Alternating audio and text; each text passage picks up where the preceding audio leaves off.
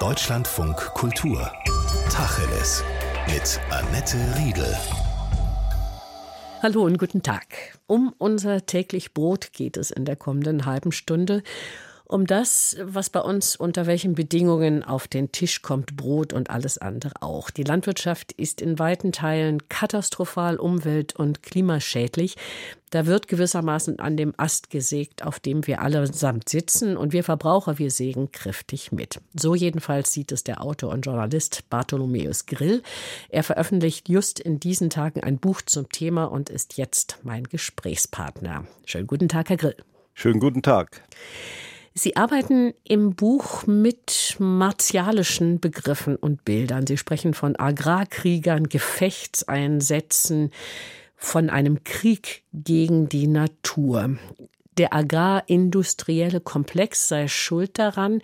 Und ich nehme mal an, dass es nicht zufällig so ähnlich klingt wie der militärisch-industrielle Komplex. Ganz genau. Der agrarindustrielle Komplex, das ist die Gesamtheit aller Wirtschaftszweige die in der industriellen landwirtschaftlichen Produktion aktiv sind. Wir reden von Chemie- und äh, Düngemittelkonzernen, wir reden von Saatgutmonopolisten, wir reden von Agrotech-Firmen, aber auch von den unmittelbaren Produzenten, von Mastfabriken, wir reden von Futtermittelexporteuren, bis hin zu den Landmaschinenherstellern. Und die sind eben wie bei dem besagten militärisch-industriellen Komplex alle sehr eng miteinander verflochten und es geht hauptsächlich um eins Gewinnmaximierung. Genau. Es ist ein globales Geflecht, das äh, mittlerweile eine unglaubliche Marktmacht entfaltet hat. In dieser ganzen Produktionskette sind die kleinen und mittleren Landwirte nur winzige Rädchen. Und sie machen diesem agroindustriellen Komplex den Vorwurf, dass er gewissermaßen nicht weniger tut als Beihilfe zum Ökozid leistet, also Beihilfe zur Ausrottung der Menschheit durch die ökologische Zerstörung der natürlichen Lebensgrundlagen. Für sie die destruktivste Kraft, die die Menschheit je entfesselt hat. Ich dachte immer, Herr Grill, das wäre die Atomenergie. Naja, das ist äh, zitiert von dem Harari, das ist der äh, israelische Globalhistoriker, der beschreibt, wie seit der neolithischen Revolution, also seit der Jungsteinzeit, ein Verhängnis einsetzt, das er Ackerbau und Viehzucht nennt. Er bezeichnet das als den größten Irrweg in der menschlichen Geschichte. Und jetzt sind wir in einem Punkt angelangt, wo diese intensive industrielle äh, Produktion unter Verwendung von fossiler Energie, enormen Mengen von Wasser, von Kunstdünger, von Pestiziden unsere biologischen Ressourcen erschöpft oder gefährdet. Und das sieht man zum Beispiel sehr gut am Artensterben. Wenn die Landwirtschaft das Potenzial hat, die Menschheit zu zerstören, und so sehen Sie es ja, dann kann natürlich der eine oder andere Kritiker ihn entgegenhalten, hey, geht's nicht eine Nummer kleiner? Ist das nicht ein bisschen die Wortwahl von hysterischen Umweltschützern? Ja, ich sage auch nicht, dass die Menschheit zerstört wird, sondern dass unsere Lebensgrundlagen bedroht sind. Es gibt ja noch die Möglichkeit, das zu verhindern. Wir brauchen Ebenso wie wir jetzt momentan eine Energiewende versuchen zu realisieren, brauchen wir eine Agrar- und eine Ernährungswende. Ob und inwiefern wir uns auf dem Weg dahin schon befinden, dazu gleich noch mehr. Wie sehen Sie die Rolle der Landwirtinnen und Landwirte in dem Komplex? Eher Mittäter, eher Opfer, Treiber, getriebene Sündenböcke gar oder vielleicht sogar Retter? Naja, sie sind immer beides. Landwirte und Landwirtinnen sind Täter und Opfer zugleich. Das hängt davon ab, wie sehr sie die Umwelt vergiften, wie sehr sie äh, das Wasser verseuchen, wie sehr sie die Tiere quälen. Man muss da sehr unterscheiden und äh, es gibt ja auch äh, eine wachsende Zahl von Biobauern, denen man diesen Vorwurf überhaupt nicht machen kann. Im Gegenteil. Was wir heute erleben, so wie Sie es beschreiben, sind die Folgen des Modernisierungsschubs, der in den 60er Jahren begonnen hat. Grüne Revolution geheißen seinerzeit. Eben der Einsatz von Maschinen, Unkrautvernichtungsmitteln, synthetischen Düngern. Unbestreitbar hat dieser Weg die Produktivität enorm erhöht und die Landarbeit auch vereinfacht. War denn das zu jedem Zeitpunkt immer schlecht? Nein, es war natürlich ein gewaltiger Fortschritt, vor allen Dingen, wenn man berücksichtigt, äh, dass diese grüne Revolution nach dem Zweiten Weltkrieg einsetzte. Und äh, ein Ziel war, Ernährungssicherheit herzustellen. Äh, man wollte nie wieder in die Kriegssituation kommen, dass Menschen hungern. Und das war im Grunde dann auch die Prämisse der, der EWG, dass man sagt, wir wollen Ernährungssicherheit in Europa der europäischen herstellen. Wirtschaftsgemeinschaften. Genau, der hm. Vorläufer der EU. Und das ist ja letztendlich auch gelungen, führte aber dann äh, zu einer unglaublichen Überproduktion. Äh, die älteren äh, Zuhörer und Zuhörerinnen werden sich sicher erinnern an, an die Milchseen und an die Getreideberge, die Ende der 60er Jahre und in den 70er Jahren sich anhäuften. Damals verschlang die Agrarkosten verschlangen bis zu 70 Prozent äh, des EU-Budgets oder des äh, Budgets der Europäischen Gemeinschaft.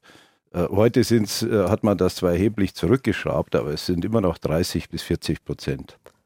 So, wenn Sie jetzt sagen, es war nicht immer alles schlecht, was mit der grünen Revolution angestoßen wurde, wo sind wir dann abgekommen vom rechten Weg? Also wo sind wir in die falsche Richtung gegangen? Milchseen und Butterberge haben Sie erwähnt, hatte was natürlich unter anderem mit Quoten, aber auch mit garantierten Abnahmepreisen zu tun, die ja auch per se erstmal nicht schlecht sind es kommt darauf an, aus, welcher, aus welchem Teil der Welt das, man das betrachtet. Äh, die FAO, die Landwirtschaftsorganisation der Vereinten Nationen, äh, hat ausgerechnet, dass pro Jahr ungefähr 540 Milliarden Dollar an Subventionen gezahlt werden. Und diese Subventionen äh, erhalten hauptsächlich Bauern und Bäuerinnen im globalen Norden. Währenddessen der globale Süden, namentlich Afrika, darunter leidet. Denn durch die Massenproduktion von, von Nahrungsmitteln, die dann äh, exportiert werden, die billig sind, äh, mit denen äh, afrikanische Kleinbauern und Bäuerinnen nicht konkurrieren können, die richten dann diesen enormen Schaden an und rauben den Menschen Marktchancen. Und das Ergebnis ist, dass wenn äh, die Lebensgrundlagen äh, zerstört sind, dass diese Menschen sich auf den Weg machen und nach Europa migrieren.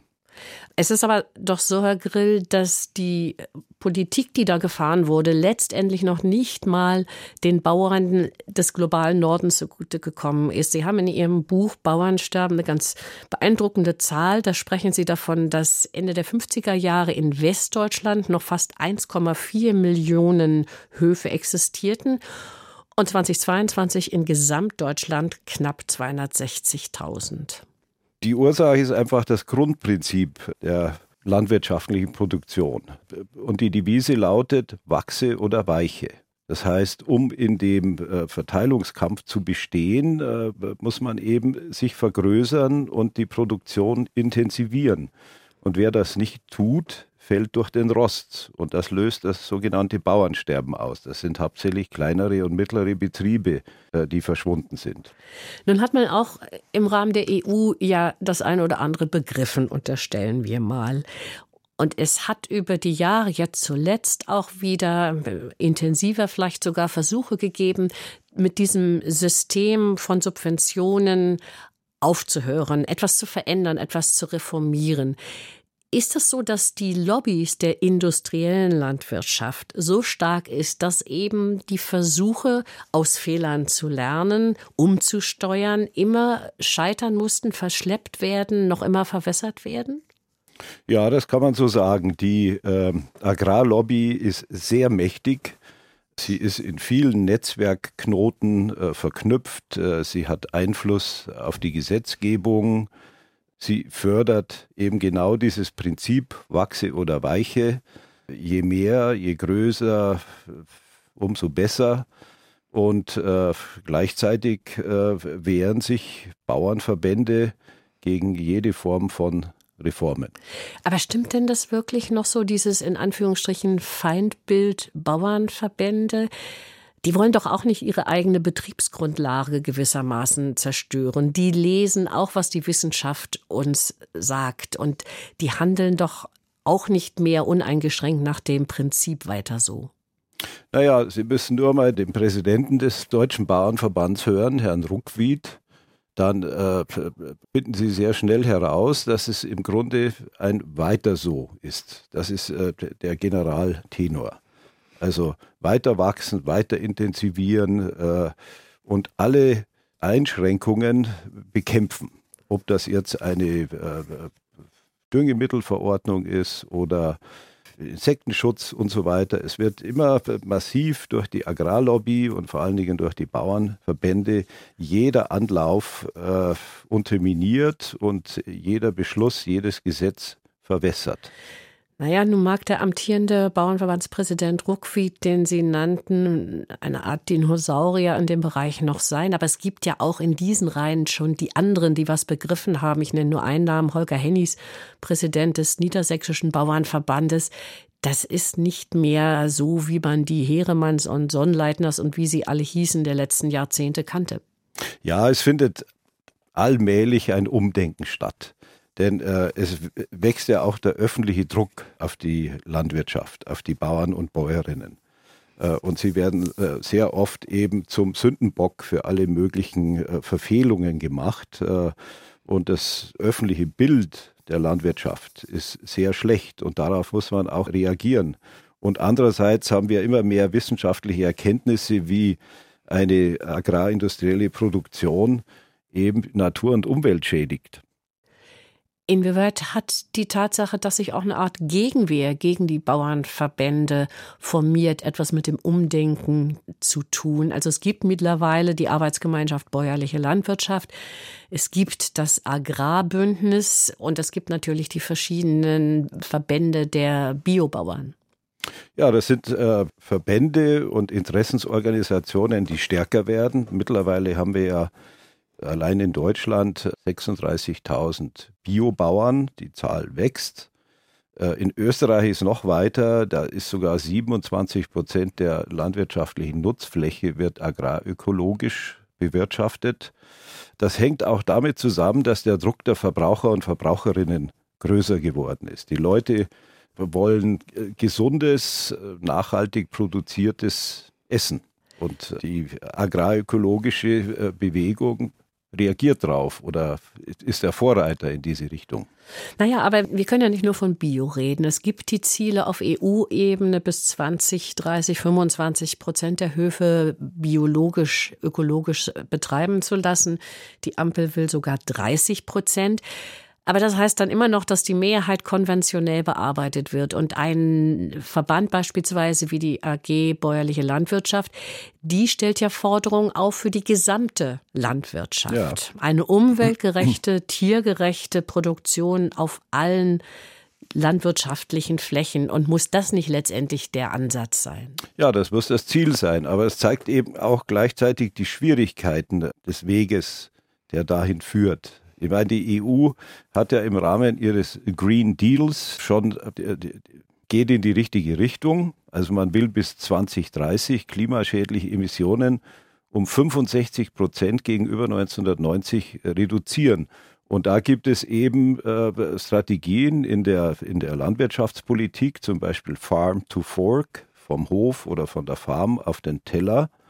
Und das Ziel äh, dieser Strategie ist ein umweltschonendes, nachhaltiges, gesundes und faires Landwirtschafts- und Ernährungssystems, so wie es die Arbeitsgemeinschaft bäuerlicher Landwirtschaft fordert. Also das sind gewaltige Reformen, äh, die da angeschoben werden sollen. Aber wenn man das Programm genauer sieht, also Umweltschützer und Biobauern halten die Strategie für ziemlich nebulös und viel zu zaghaft. Den Bauernverbänden hin wiederum geht es viel zu weit. Ja, zum Beispiel den, der Vorschlag, äh, Düngemittel und Agrargifte, also Pestizide, höher zu besteuern. Wir reden hier bei Deutschlandfunk Kultur Tacheles mit dem Journalisten und Autoren Bartholomäus Grill. Unser Thema die globale Agrarindustrie, die dabei ist, unsere Lebensgrundlagen zu zerstören. Bleiben wir noch eine Sekunde bei der EU. Sie haben das, was da angestoßen, mehr oder weniger auch wieder gebremst worden ist über Corona, über die Kriege und die Folgen.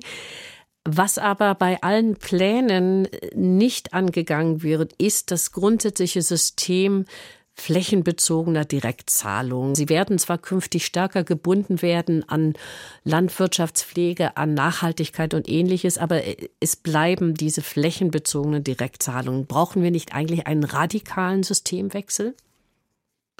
Natürlich brauchen wir einen radikalen äh, Systemwechsel, aber das ist eine Machtfrage und den muss man auch durchsetzen. Also man kann sehr schöne Szenarien entwerfen für die Agrarwende, aber solange sie die Hauptakteure nicht äh, an die Kandare nehmen oder deren Denken verändern, wird das unendlich langsam gehen. Eigentlich viel zu langsam. Wir hatten ja vorhin gesprochen von den Plänen der EU Farm to Fork, vom Hof äh, auf dem Teller. Äh, es gibt jetzt schon Stimmen in der EU äh, von meistens konservativen Politikern, die davor warnen, dass dadurch die Ernährungssicherheit gefährdet sei und vor allen Dingen und die Bekämpfung des Hungers auf der Welt. Und, und das hat zugenommen, diese Kritik seit dem Ukraine-Krieg. Denn dadurch sind zwei wichtige Getreideexporteure, nämlich Russland und die Ukraine, ausgefallen. So, und äh, im Grunde das Ziel der EU-Agrarstrategie ist ja zumindest theoretisch, die Produktion zu reduzieren. Und nun sagen die Kritiker, nein, wir sind in, äh, in Krisenzeiten, wir müssen die Produktion steigern, denn so nach der Devise, jede Tonne mehr Weizen ist eine Tonne gegen Putin und für die Demokratie. Einer der ganz wesentlichen Aspekte, wenn wir in diesem Zusammenhang bleiben, ist, dass die Stimmen immer lauter werden, die sagen, wir müssen weniger für den Tank produzieren auf unseren Feldern, also Biodiesel, weniger für den Druck produzieren, also Tierfutter, sondern mehr für den Teller. Also Platz genug für alle, die Ernährung zu sichern, wäre da in Deutschland, Europa sowieso, aber letztendlich auch weltweit, wenn wir an dem Eck umsteuern würden? Absolut. Denn man darf nicht vergessen, von äh, den weltweiten landwirtschaftlichen Nutzflächen, die werden nur zu 50 Prozent oder sogar weniger als 50 Prozent für den Anbau von Nahrungsmitteln verwendet. Der Rest geht in die Futtermittelproduktion, in die Energiepflanzenproduktion und dann kommen noch industrielle Rohstoffe hinzu.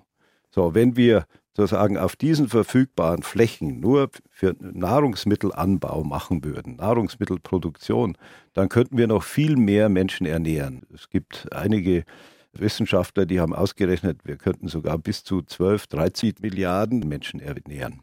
Sie sprechen in Ihrem Buch, Sie sprechen in Ihrem Buch von Massentierhaltung als Verbrechen. Und wir als Konsumenten sind allesamt tagtäglich durch unser Kaufverhalten verstrickt in dieses Verbrechen, wenn man das so sagen will. In Deutschland geht der Fleischverbrauch auf von einem relativ hohen Niveau kommend zurück. Weltweit steigt er aber und zwar erheblich. Wie kriegen wir das in den Griff? Brauchen wir mehr Gebote? Brauchen wir mehr Verbote? Müssen wir über den Preis gehen? Wie können wir die Menschen dazu bringen, dass sie schlichtweg weniger Fleisch konsumieren? Naja, auf dem klassischen Weg der Aufklärung. Aber das Problem ist, also bei uns funktioniert das ja zum Teil. Die Leute sind sich dessen bewusst, äh, welche, welche Schäden der erhöhte Fleischkonsum anrichtet. Und in Deutschland ist der Pro-Kopf-Verbrauch auch erheblich zurückgegangen von über 60 Kilo pro Jahr auf mittlerweile um die 50. Aber auf der Südhalbkugel oder in großen Ländern äh, wie China oder Indien äh, steigt der Fleischkonsum, weil Fleischgenuss auch ein Wohlstandssymbol ist. Je öfter ich mir Fleisch leisten kann, desto höher stehe ich auf der sozialen Leiter. Das war bei uns genauso in den 50er Jahren. Auf meinem Bauernhof, da gab es einmal in der Woche Fleisch, höchstens zweimal, meistens der Sonntagsbraten. Und ansonsten gab es Mehlspeisen und man hat auch überlebt. Und heute, äh, naja, wir kennen ja das. Aber glauben Sie wirklich, dass das mit Aufklärung zu schaffen ist? Also Nein, natürlich brauchen wir auch äh, äh sehr scharfe äh, staatliche Steuerungseingriffe. Zum Beispiel? Naja, also man muss, also all diese Reformen, über die wir bereits gesprochen haben, müssen gemacht werden. Man muss den Kunstdünger verteuern, man muss die äh, Pestizide höher äh, besteuern, man muss im Grunde die Überproduktion, man muss die, die Subventionen weiter zurückfahren, man muss den ökologischen Landbau fördern und die Gelder, die Milliarden, die man für Subventionen für die Agrarindustrie verschwendet, genau in diesen Bereich hineinpumpen. Und man muss große Aufklärungskampagnen fahren. Und wir brauchen ja nicht nur eine Agrarwende, sondern auch eine Ernährungswende. Die Art und Weise, wie wir uns weltweit ernähren, ist einfach nicht nachhaltig. So, und dann haben wir das riesige Problem, wenn wir das alles tun, werden Lebensmittel teurer werden. Wenn wir dann einpreisen würden, welchen Umweltverbrauch sie haben, dann würden sie sogar erheblich teurer werden, sich verdoppeln oder sogar verdreifachen im Preis. Über den Preis kann man eine Menge steuern, aber dann haben wir natürlich auch das Problem der sozialen Frage. Menschen, die betucht sind, namentlich auf der Nordhalbkugel, die können weiter so konsumieren, wie ihnen der Schnabel gewachsen ist, und andere werden es sehr schwer haben, überhaupt ihr täglich Brot auf den Tisch zu bringen. Das stimmt und das wird ja auch oft kritisiert. Unlängst äh, war zu lesen in der Taz, da wurde sogar Landwirtschaftsminister Cem Özdemir kritisiert, der forderte, die Lebensmittelpreise müssen steigen. Das wurde kritisiert als snobistischer, großstädtischer, grüner, abgehobener Standpunkt. Standpunkt von Leuten, die sich im Bioladen treffen und sich das leisten können und die soziale Frage vergessen. Das mhm. ist absolut richtig. Aber die stellt sich ganz unterschiedlich. Also zum Beispiel im globalen Süden könnte viel mehr produziert werden und viel mehr Einkommen geschaffen werden, sodass die Preise nicht unbedingt durch die Decke gehen müssen. Also es geht darum, dass man eine gerechtere Weltagrarordnung äh, mit mehr Marktteilnehmern hat. Aber es geht natürlich auch um faire Preise für diejenigen Norden, Süden, wo auch immer die produzieren, also für Landwirtinnen und Landwirte. Denn wenn die Preise fair wären, nicht an den Marktmöglichkeiten ausgerichtet, sondern an den Produktionskosten, dann müssten sie ja nicht so sehr auf Masse setzen und könnten mehr auf Qualität setzen. Aber nochmal, dieser Preis ist hoch. Der Preis ist hoch, aber die Milliarden, die wir für Subventionen verschwenden, könnten umgelenkt werden und dann eben auch soziale Härten ausgleichen und äh, Preise stützen. Meine, Im Grunde macht die EU ja seit äh, den 60er Jahren nichts anderes in ihrem Preisstützungssystem. Man müsste es nur groß umverteilen, umverlagern. Sie haben vorhin kurz gesagt, das Umdenken ist möglich. Die agrarökologische Wende hat vielleicht zu langsam, vielleicht nicht umfassend genug, aber sie hat begonnen. Müssen wir nicht auch über neue Allianzen nachdenken? Also weg von alten Feindbildern, hier die Bauernverbände und hier die äh, ökologischen Gutmenschen, hier die Lebensmittelkonzerne und hier die Produzenten und versuchen, Allianzen zu schmieden, vielleicht gerade da, wo sie einem eher unwahrscheinlich erscheinen. Ich will zwei Beispiele nennen. Nestlé hat inzwischen eine Nachhaltigkeitsbeauftragte. Das ist sicher ein Stück mehr als ein PR-Gag, denn sie brauchen auch gesunde Produkte, sonst können sie nicht funktionieren.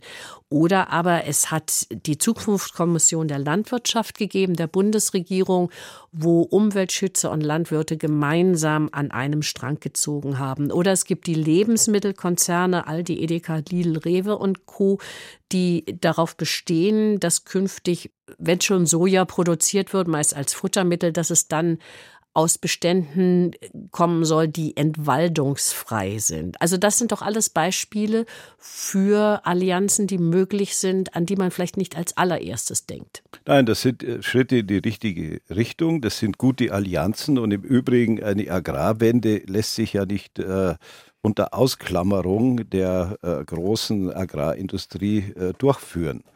Das heißt, man muss sie gewinnen und meine Ansicht ist, dass jeder einzelne Weg, der zu diesem Ziel einer Agrarwende führt, ist zu begrüßen. Das gilt auch für die, für die moderne Landwirtschaft, äh, Landwirtschaft 4.0 oder sogar Landwirtschaft 5.0, äh, die Landwirtschaft der Zukunft, die dann vollkommen digitalisiert sein wird und mit künstlicher Intelligenz arbeiten wird. Das gilt aber auch für vollkommen alternative Nahrungsmittelproduktionsformen, die mikrobielle Nahrungsmittelproduktion zum Beispiel, wo im Biomeiler Proteine produziert werden, die im Grunde in fast alle Nahrungsmittel umgewandelt werden können. Was das Ende der bäuerlichen Nahrungsmittelproduktion bedeuten würde. Ja, wenn man das ausschließlich machen würde. Ich bin ja für die Bewahrung der äh, mittleren und kleineren Betriebe, weil die ja nicht nur äh, Nahrungsmittel produzieren, sondern andere Wohlfahrtsfunktionen erfüllen, von der Landschaftspflege bis zum Naturschutz, äh, bis zum kulturellen Umfeld des ländlichen Raumes. Es wäre fatal, wenn wir sagen würden, wir produzieren äh, unsere Nahrungsmittel nur, nur noch im Biomeiler und schaffen die Landwirtschaft gänzlich ab.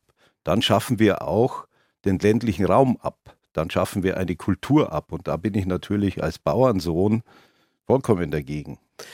KI als Möglichkeit, die Landwirtschaft umweltschonender, effektiver zu machen, haben Sie kurz angesprochen.